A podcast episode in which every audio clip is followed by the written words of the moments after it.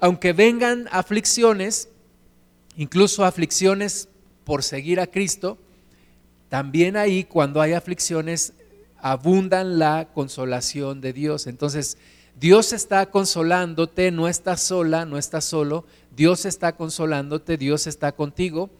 Y sigamos leyendo. Segunda de Corintios 1:6. Pero si somos atribulados, es para vuestra consolación y salvación. O si somos consolados, es para vuestra consolación y salvación, la cual se opera en el sufrir las mismas aflicciones que nosotros también padecemos. Y nuestra esperanza respecto de vosotros es firme, pues sabemos que así como sois compañeros en las aflicciones, también lo sois en la consolación. En este tiempo estamos viviendo aflicciones prácticamente pues todo el mundo, en todos los países del mundo prácticamente estamos pasando por la misma prueba y somos compañeros no solamente en aflicciones, sino también somos compañeros en la consolación, porque Dios está consolándonos a todos nosotros. Sigamos leyendo 2 Corintios 1:8. Porque hermanos, no queremos que ignoréis acerca de nuestra tribulación que nos sobrevino en Asia. Entonces, Pablo ahora habla de una experiencia personal que ellos tuvieron. Y pensemos en esto, todos los cristianos, todas las personas que buscamos a Dios, sufrimos aflicción, sufrimos tribulación y somos probados en muchas áreas de nuestra vida, no solamente una vez, sino muchas veces en nuestra vida somos probados. Entonces, veamos esta experiencia que tuvieron Pablo y sus compañeros, dice ahí en el versículo 8, que en Asia les sobrevino una tribulación. Sigamos leyendo, pues fuimos abrumados sobremanera más allá de nuestras fuerzas eh, Dios permitió que fueran abrumados, dice ahí Pablo, más allá de, sus propias fuerzas. Y tal vez nosotros ahora nos sentimos abrumados más allá de nuestras fuerzas. Tal vez ha habido momentos de desesperación, de decir no sé qué va a pasar, cuándo va a terminar esto, qué va a suceder después de que pase la cuarentena, va a cambiar nuestra forma de vivir, qué va a pasar con la economía, etcétera. Somos abrumados más allá de nuestras fuerzas. ¿Por qué Dios dejaría que fuéramos abrumados más allá de nuestras fuerzas? La Biblia dice en el libro de Romanos que todas las cosas ayudan a bien a los que aman a Cristo, a los que conforme a su propósito son llamados. Entonces, ¿por qué permite Dios que seamos abrumados más allá de nuestras fuerzas? ¿Por qué permite que haya pruebas que exigen lo mejor de nosotros y sobrepasan nuestras fuerzas? Vamos a seguir leyendo. De tal modo que aún perdimos la esperanza de conservar la vida. Fíjate, dice Pablo que la prueba que vivieron en Asia fue más allá de sus propias fuerzas y aún perdieron la esperanza de conservar la vida. No sé si hemos llegado a ese punto en esta prueba o no, pero Pablo y sus compañeros perdieron la esperanza de conservar la vida. Es decir, pensaron que en esa, en esa experiencia, en esa prueba que estaban viviendo, iban a morir Versículo 9, pero tuvimos en nosotros mismos sentencia de muerte. Tuvieron sentencia de muerte para que no confiásemos en nosotros mismos, sino en Dios que resucita a los muertos. Y aquí está la clave en el versículo 9. ¿Para qué Dios permite que seamos probados y que vivamos una experiencia que nos lleva a vivir más allá de nuestra propia fuerza? Pues dice allí, para que no confiemos en nosotros mismos. Y esa es una gran lección que tenemos que aprender en este tiempo. Y si no la aprendemos en este tiempo, estaremos desperdiciando una gran oportunidad para aprender esta lección. Que no confiemos en nosotros mismos, sino en Dios que resucita a los muertos. La gran lección en este tiempo es aprender a confiar en Dios y no en nosotros. Porque hemos empezado a confiar demasiado en nosotros, hemos empezado a confiar demasiado en nuestra sabiduría, en nuestra inteligencia, en nuestra capacidad, en nuestro dinero, en nuestras relaciones, en nuestra fuerza, en nuestra salud, en nuestra familia, etcétera, etcétera, etcétera. Tenemos una gran cantidad de cosas en las cuales nos apoyamos y nos sentimos seguros. Y cuando Dios nos empieza a retirar estas cosas, sentimos una gran inseguridad y sentimos que nos rebasa la situación porque no hay de dónde sostenerse. Pero el propósito de esto, dice Pablo, es para que no confiemos en nosotros mismos, sino que confiemos en Dios. Aún ellos habían recibido una sentencia de muerte, pensaban que iban a morir y dijeron, no nos queda otra más que confiar en Dios que resucita a los muertos. Es decir, para Dios todo tiene una solución y para Dios nunca se salen las cosas de control.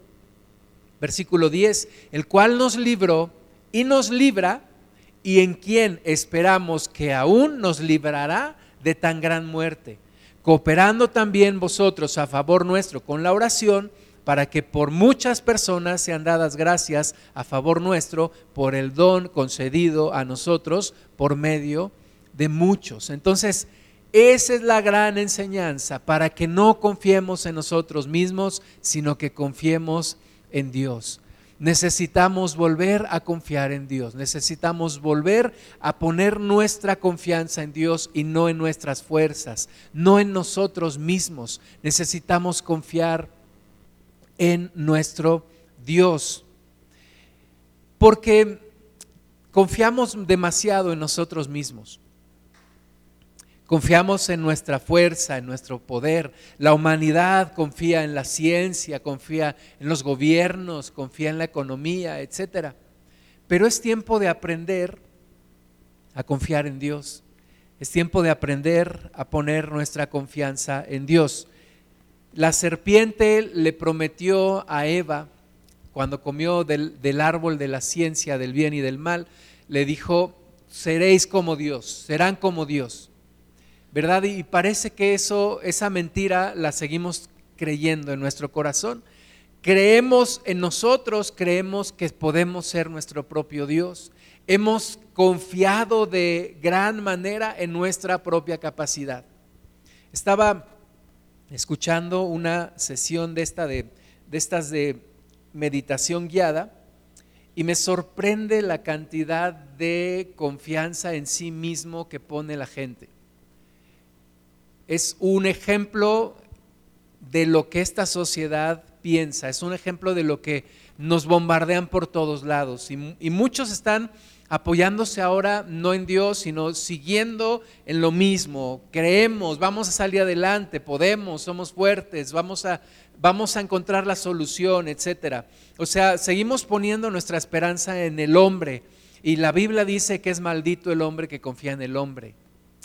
Y Frases como el poder está en tu mente, eh, sigue la inteligencia emocional, elige ser el líder que quieres ser, tú decides cómo manejar tus emociones, las circunstancias no generan tus emociones, tú manejas tus emociones, todo depende de tu decisión. La meditación es una de las armas más poderosas para canalizar el miedo. Suelta toda energía que ya no requieras. Todo es energía. Transfórmate en el líder que quieres ser.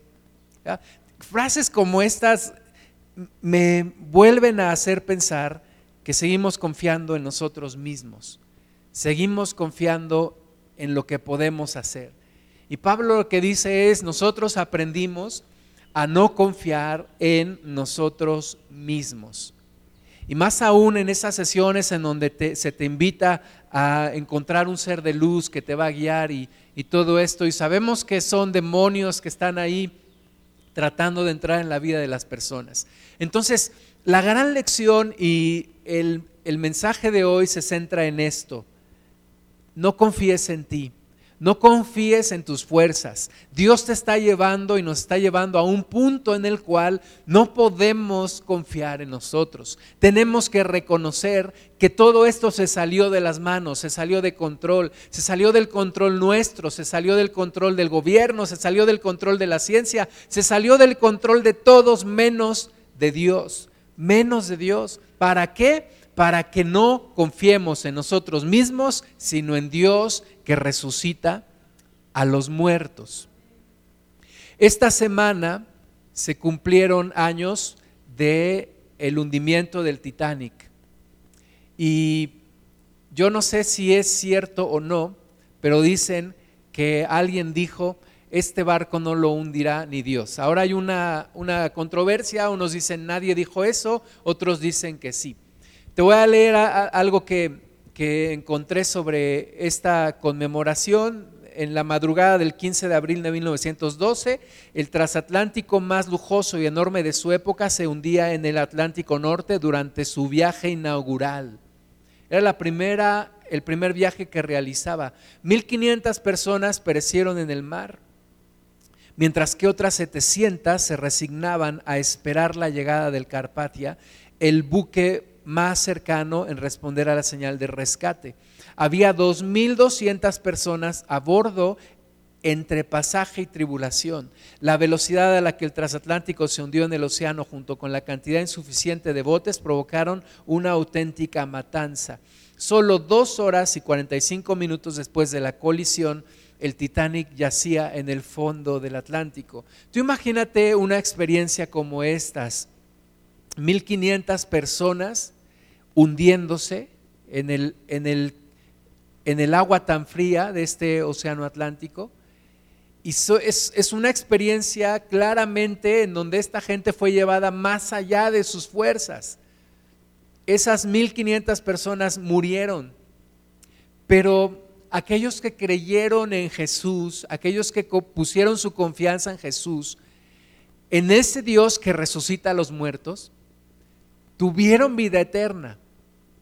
Entonces Dios nos lleva y tú y yo no sabemos lo que vamos a, vivir en el futuro, pero nos va a llevar tal vez a momentos en donde nuestras fuerzas se acaban y tenemos que confiar en Dios. Entonces, mientras más ejercitada y más ejercitado estés tú en confiar en Dios y no en ti, en ponerte en las manos de Dios y no en tus propias manos, no estoy hablando de no hacer nada, pero sí de hacer lo que nos toca, pero confiar en Dios y reconocer a Dios, entonces más preparados estaremos para ese momento y para esos momentos donde nuestras fuerzas serán rebasadas.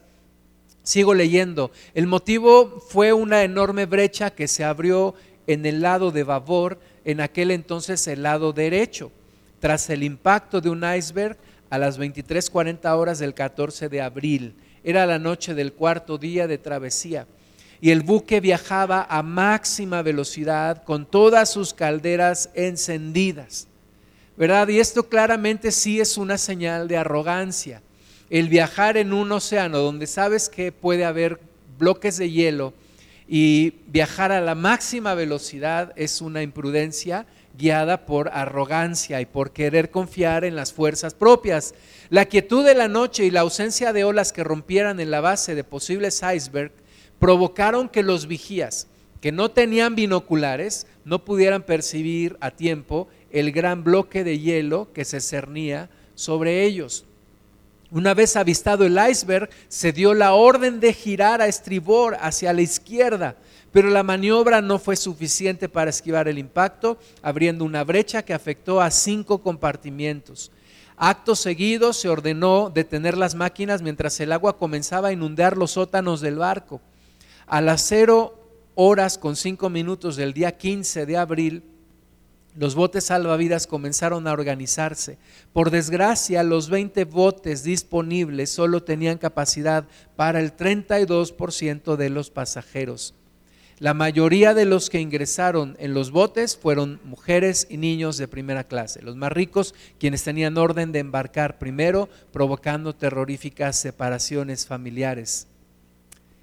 Y bueno, así terminó la historia y antes de hundirse en el frío Atlántico Norte, el Titanic se partió en dos, atormentando a los pasajeros que se encontraban a bordo. Muchos murieron por un impacto al tirarse por la borda o por los golpes producidos por el destrozo del barco.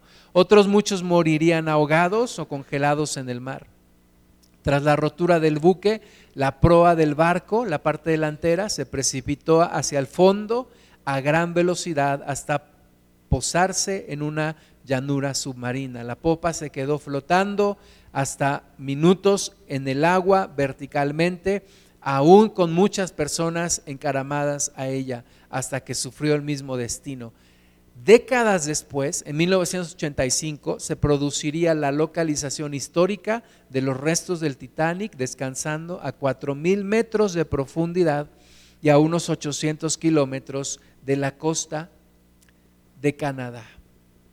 Así que, pues una, una tragedia que causó un profundo impacto en la sociedad. En ese entonces, al siguiente día, todas las noticias en los periódicos publicaban que el, barco más lujoso y ahora el más famoso de la historia se había hundido. Y e historias como esta están llenas, llenan la historia de la humanidad. Eh, enfrentamos situaciones que rebasan nuestras fuerzas enfrentamos situaciones en donde no podemos depender de nosotros mismos. Y ahí es cuando es claro, es evidente que necesitamos de Dios. Y Dios nos está poniendo en este tiempo, yo creo, con una gran lección de volver a confiar no en nosotros, sino en Él. ¿Verdad? ¿Quién puede decir que el poder de la mente puede salvarte de, de ahogarte en el mar? No puedes. Hay situaciones que te rebasan completamente, hay situaciones que exceden tu capacidad, capacidad mental, tu capacidad de reaccionar, tu capacidad física. Hay situaciones en donde tú no puedes. Y esa es la gran lección, ¿verdad? Cuando el mundo nos dice, tú puedes, sí puedes, tú puedes lograr lo que tú te propongas. Dios nos dice, no puedes depender de ti. No puedes depender de ti. Cuando Dios llamó a Moisés, Moisés estaba preparado porque Moisés le dijo a Dios, no puedo, yo no soy la persona idónea, yo no lo puedo hacer, lo que tú me estás mandando a hacer, yo no lo puedo hacer. Y Dios precisamente había esperado ese momento en el cual Moisés reconociera que él no podía porque entonces Dios tiene lugar para entrar y para hacer las cosas. La respuesta de Dios cuando Moisés le dijo, yo no puedo, no fue, tú puedes, tú puedes lograr lo que te propongas, el poder está en la mente. No, la respuesta de Dios es, tú vas a ir porque yo estoy contigo, yo voy a estar contigo y yo voy a hacer la obra. Ese es el gran mensaje de Dios. Tú y yo vamos a poder salir adelante en esta vida siempre y cuando nuestra confianza esté en Dios y no en nuestras propias fuerzas. Vamos a Hechos capítulo 27, hablando de barcos, porque el apóstol Pablo y sus compañeros vivieron una experiencia terrible, dura, difícil, a bordo de un barco. Llevaban a Pablo preso a Roma, a comparecer ante el César. Los judíos lo acusaban de causar problemas, de ir en contra del imperio romano, y al final lo que los judíos querían era matar al apóstol Pablo. Y entonces los romanos lo llevan en una embarcación hacia Roma, y Hechos 27:13 nos dice que soplando una brisa del sur, pareciéndoles que ya tenían lo que deseaban, levaron anclas e iban costeando Creta. Pero no mucho después dio contra la nave un viento huracanado llamado Euroclidón. Ahora, este no era el Titanic, era una embarcación mucho más pequeña, mucho más débil, y entonces viene un gran viento en contra de esta nave. Y viendo arrebatada la nave, versículo 15, y no pudiendo poner proa al viento, nos abandonamos a Él y nos dejamos llevar. Y habiendo corrido a sotavento de una pequeña isla llamada Clauda, con dificultad pudimos recoger el esquife. Y una vez subido a bordo, usaron de refuerzos para ceñir la nave. Y teniendo temor de dar en la sirte, arriaron las velas y quedaron a la deriva pero siendo combatidos por una furiosa tempestad, al siguiente día empezaron a alijar. Y al tercer día con nuestras propias manos arrojamos los aparejos de la nave. Y no apareciendo ni, ni sol ni estrellas por muchos días, y acosados por una tempestad no pequeña, ya habíamos perdido toda esperanza de salvarnos. Fíjate qué experiencia tan difícil en esta, en esta pequeña embarcación en donde había esclavos que eran los encargados de, de mantener la flote, pero ya había venido el, el, viento contra ellos, viento huracanado, había tormenta, estaban tratando de aligerar el peso del barco. La tormenta no pasaba, pasaron, dice, muchos días sin ver ni el sol ni las estrellas. Imagínate tú en medio del mar, sin ver el sol ni las estrellas por muchos días, eh, navegando a, a donde el viento te lleve. Y llega un momento en el cual perdieron toda esperanza de vivir. Perdieron toda esperanza de vivir. Algunas personas, cuando llegan a un punto como este, prefieren suicidarse. Y ese es el camino incorrecto, esa es la peor decisión que alguien pudiera tomar.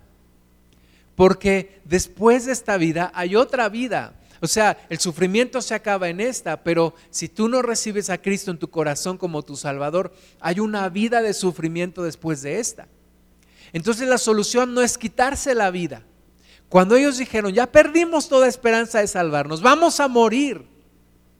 Y entonces, Hechos 27, 21.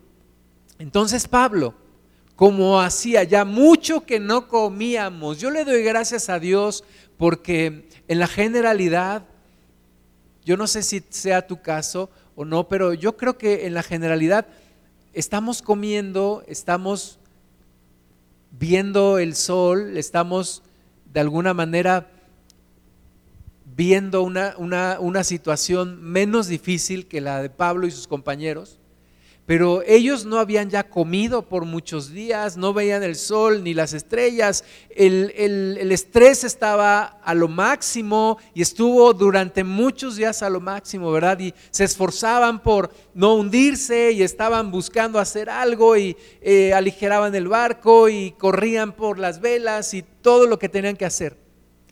Y entonces, como hacía mucho que ya no comíamos, dice aquí Lucas, que es el narrador de, y el escritor de, del libro de los Hechos, puesto en pie en medio de ellos, dijo, habría sido, por cierto, conveniente, oh varones, haberme oído y no zarpar de Creta tan solo para recibir este perjuicio y pérdida. Pero ahora os exhorto a tener buen ánimo, pues no habrá ninguna pérdida de vida entre vosotros, sino solamente de la nave. Fíjate, eh, leímos en un principio en la segunda carta a los Corintios capítulo 1 que Dios es Dios de consolación y que Dios nos consuela para que nosotros a la vez vayamos a consolar a otros. Y esto es lo que Pablo está haciendo. Pablo está siendo consolado por Dios en un momento sumamente difícil en su vida, en un momento de mucho estrés, de muchos problemas, en una, literalmente en una gran tormenta que están viviendo. Pero les dice, tengan ánimo, tengan buen ánimo. Versículo 23 es clave, porque esta noche ha estado conmigo el ángel del Dios, de quien soy y a quien sirvo el ángel del Dios de quién soy y a quién sirvo. Esa debe de ser tu esperanza, esa debe de ser tu confianza. Pensar en el Dios de quien tú eres y a quien tú sirves. O sea, la identidad en Cristo es lo que me da esperanza, el saber que sigo siendo de Dios, sigo sirviendo a Dios, Dios está en control de las cosas, Dios no se ha olvidado de mí. Y el tener una comunión tan especial como dice aquí Pablo, ha estado conmigo el ángel de Dios, de ese Dios de quien yo soy y a quien sirvo. No me olvido de eso. No te olvides de quién eres, no te olvides a quién sirves. Eso le dará rumbo a tu vida. Eso le dará seguridad a tu vida. Diciendo, Pablo, no temas, es necesario que comparezcas ante César y he aquí, Dios te ha concedido todos los que navegan contigo. Por tanto, oh varones, tened buen ánimo, porque yo confío que será así como se me ha dicho. Amén. Así, nosotros tenemos que tener buen ánimo.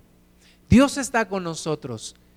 Esto nos rebasa en fuerzas, en capacidad, pero Dios está con nosotros. El Dios, ese Dios de quien soy y a quien sirvo, sigue presente en mi vida. Sigue cuidándonos, sigue guardándonos, sigue protegiéndonos. Y Él está en control de todas las cosas. A Él no lo rebasan las situaciones. Él está en control de todo. Entonces, sigamos buscándolo a Él. Busquemos una experiencia, y no solamente una experiencia aislada, sino una comunión como esta que el apóstol Pablo tenía con Dios. Estemos constantes en la oración, buscando a Dios y apoyándonos en Él, porque solo Él puede ser nuestra confianza. Segunda de Corintios 12, 8 habla también el apóstol Pablo acerca de un aguijón que él tenía en la, carne. Algunos dicen que era una enfermedad que él tenía en los ojos, de acuerdo a lo que él relata en el libro de Gálatas. Y entonces Pablo dice en 2 Corintios 12, 8, respecto a lo cual tres veces he rogado al Señor que lo quite de mí. Y me ha dicho, bástate mi gracia, porque mi poder se perfecciona en la debilidad. Por tanto, de buena gana me gloriaré, más bien en mis debilidades, para que repose en mí el poder de Cristo. Por lo cual, por amor a Cristo, me gozo en las debilidades, en afrentas, en necesidades, en persecuciones, en angustias, porque cuando soy débil, entonces soy fuerte. Pablo dice, que para que no se gloriara, para que no se le subiera el, orgullo por las revelaciones que recibía, Dios permitía a un mensajero de Satanás que viniera a bofetearlo, un aguijón en la carne. Y Carlos Spurgeon una vez dijo, si esto no me hace humilde, nada lo hará. Yo te digo, si esta experiencia no nos hace humildes, nada lo hará.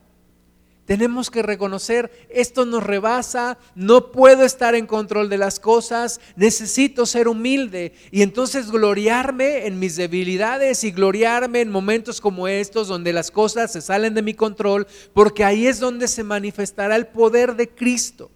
El poder de Cristo se manifiesta cuando yo ya no puedo hacer nada, cuando yo ya me rindo delante de Él.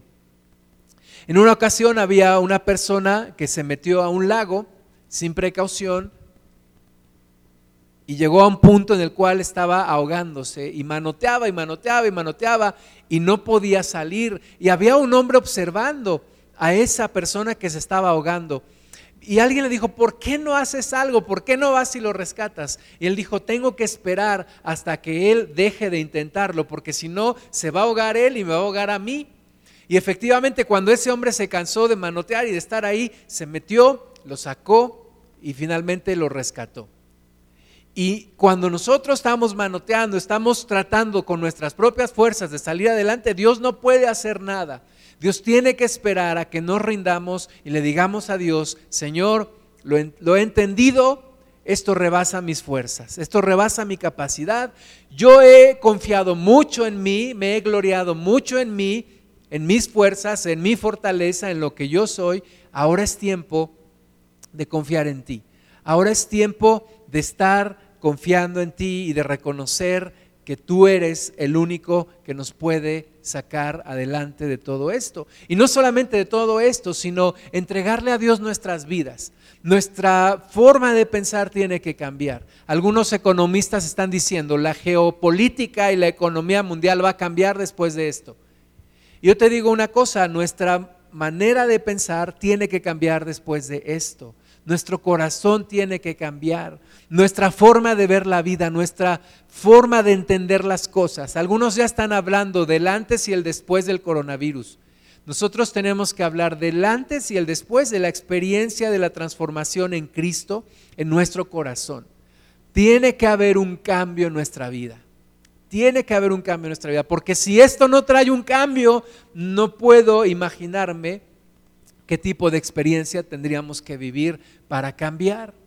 Romanos 9:16 dice así que no depende del que quiere ni del que corre, sino de Dios que tiene misericordia. no depende del que quiere ni del que corre, sino de Dios que tiene misericordia.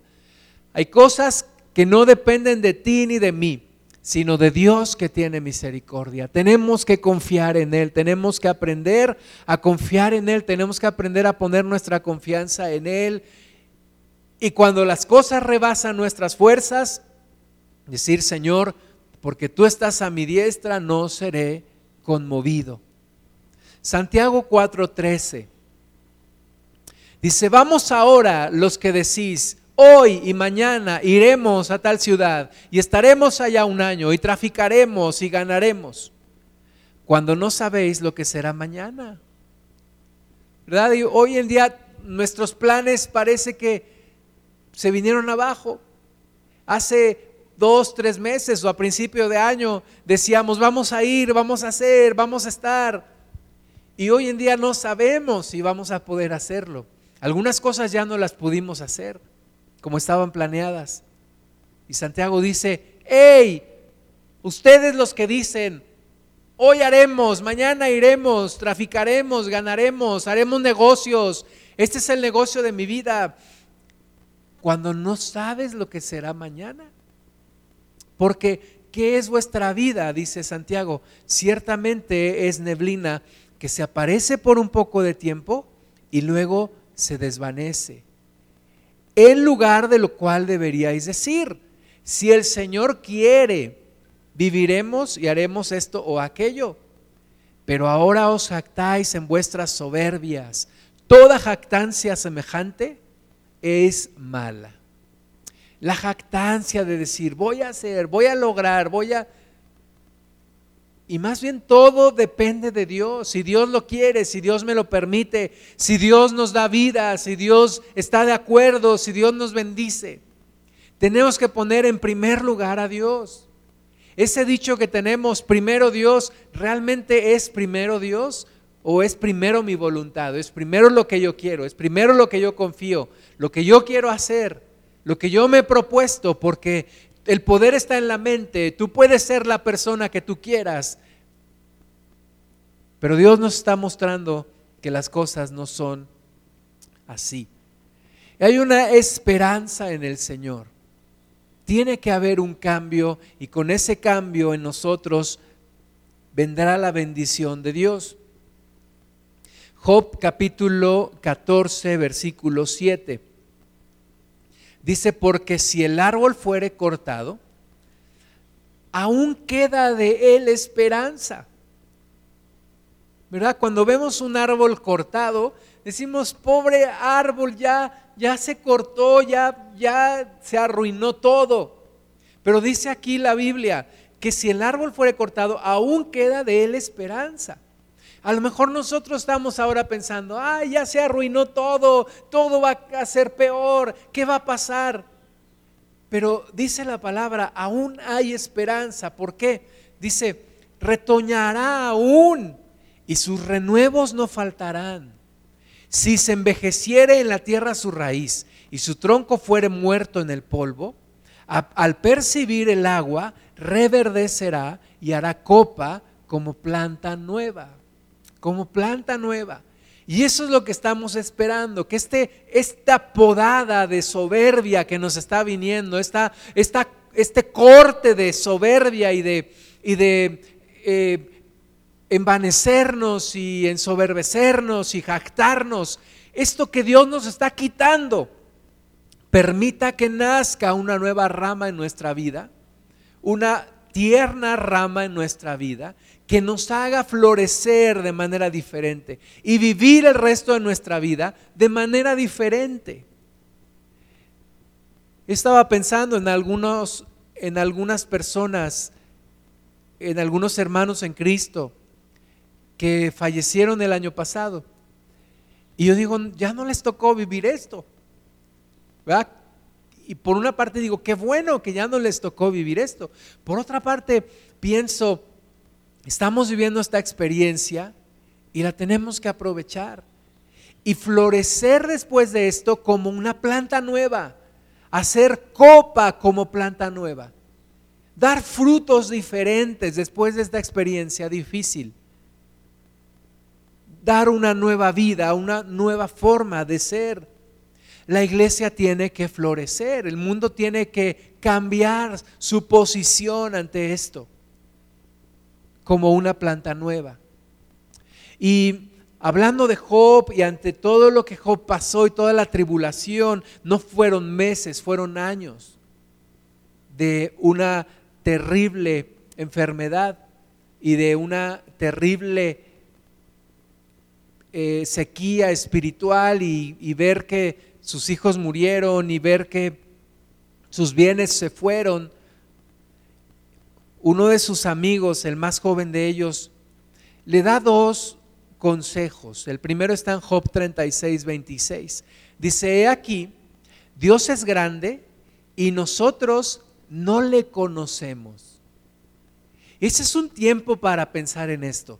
Dios es grande y nosotros no le conocemos. En realidad, aunque nos jactamos de decir yo conozco a Dios y, y todo lo que decimos, tenemos que reconocer, Dios es grande y nosotros no le conocemos aún lo suficiente. Y el segundo consejo que le da está en Job 37, 5 al final. Él hace grandes cosas que nosotros no entendemos. Resumo la enseñanza. Dios es un Dios grande que nosotros no conocemos y hace cosas grandes que nosotros no entendemos. En medio de nuestra desesperación decimos, ¿por qué? ¿Por qué está pasando todo esto? Dios nos está ah, castigando, Dios, ¿qué, qué está pasando? Él hace grandes cosas que nosotros no entendemos. Todas las cosas operan para bien para los que aman a Dios, para los que conforme a su propósito son llamados. Dios está haciendo grandes cosas que nosotros no entendemos. Pero pero lo entenderemos algún día. Y veremos la misericordia de este Dios compasivo, de este Dios misericordioso. Siempre y cuando reconozcamos que esto nos ha rebasado, que se salió de nuestras manos y que solo Dios tiene la solución y que no podemos seguir confiando en nuestras fuerzas.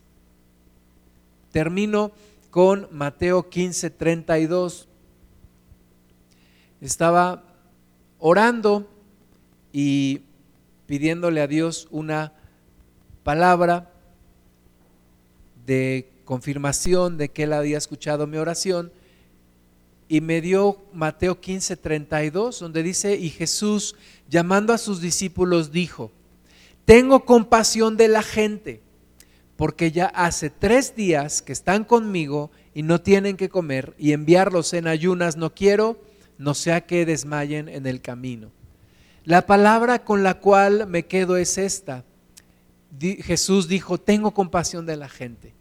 Y así como Jesús dijo, tengo compasión de la gente porque han estado tres días conmigo y no tienen que comer, yo veo un Jesús que está viendo esta humanidad, que está viendo prácticamente todo el mundo encerrado en sus casas, la Biblia dice en Hebreos 7, 25 que Él está siempre intercediendo por nosotros. Y Jesús, viendo toda esta situación, yo creo que tiene compasión de nosotros. Yo creo que tiene compasión y yo creo que Él seguirá consolándonos, ayudándonos, proveyéndonos, mostrándose de una forma que tal vez nunca le conocimos así. Dios es Dios grande que nosotros no conocemos y hace cosas grandes que nosotros no entendemos. Pero Él está ahí, es un Dios de consolación, es un Dios de misericordia. Cierra tus ojos un momento, vamos a orar. Padre, tú eres Dios de misericordia, tú eres Dios de toda consolación, tú eres Dios maravilloso. Tú eres Jesús que intercede todos los días por tu pueblo. Tú eres Jesús que se compadece de los que se acuerdan de ti. Y te damos a ti toda la gloria, Señor. Te damos a ti toda la honra. Y confiamos en ti. Reconocemos en esta hora que No podemos seguir dependiendo de nosotros, Señor. No podemos seguir dependiendo de nuestras propias fuerzas. No podemos seguir dependiendo de nuestra capacidad. Perdónanos toda arrogancia, perdónanos toda jactancia. Perdónanos, Señor, toda vanagloria. Perdónanos toda autosuficiencia. Perdónanos el exceso de confianza en nosotros mismos que nos ha hecho apartarnos de ti. Y ayúdanos a regresar a confiar en ti. Señor, porque aunque hoy hay un decreto de muerte sobre el mundo, creemos en el Dios que resucita a los muertos. Creemos en el Dios que tiene misericordia de nosotros. Creemos en el Dios misericordioso y compasivo. Y confiamos en ti, Señor. Y creemos que a través de esta experiencia, tu mano en nuestro corazón nos hará cambiar, nos hará ser menos arrogantes, nos hará ser menos jactanciosos, nos hará pensar primero en ti y luego en nosotros y poner todo plan bajo tu autoridad, bajo tu supervisión y bajo tu voluntad, Señor. Gracias te damos, precioso Dios. Te bendecimos, te damos la gloria, te honramos, Señor. Y si tú no has entregado tu vida a Jesús, este es un momento para hacerlo. Entrégale tu vida a Jesús. Dile, Señor, yo te pido perdón por mis pecados. Yo te pido perdón por mi arrogancia. Toda mi vida he pensado que tengo la solución, que tengo la forma de hacerlo. Pero hoy reconozco que no puedo, que te necesito y que necesito que me perdones todo pecado, empezando por la arrogancia. Y que me des salvación. Yo quiero conocer a ese Dios que resucita de los muertos y que da salvación. Padre, a ti sea toda la gloria. Ven a nuestra vida. Ayúdanos, Señor, a recorrer el tramo que nos falta, no solamente de esta cuarentena, sino el tramo que nos falta por vivir en esta tierra. No nos dejes, no nos desampares y podamos confiar solamente en ti. En el nombre de Jesús.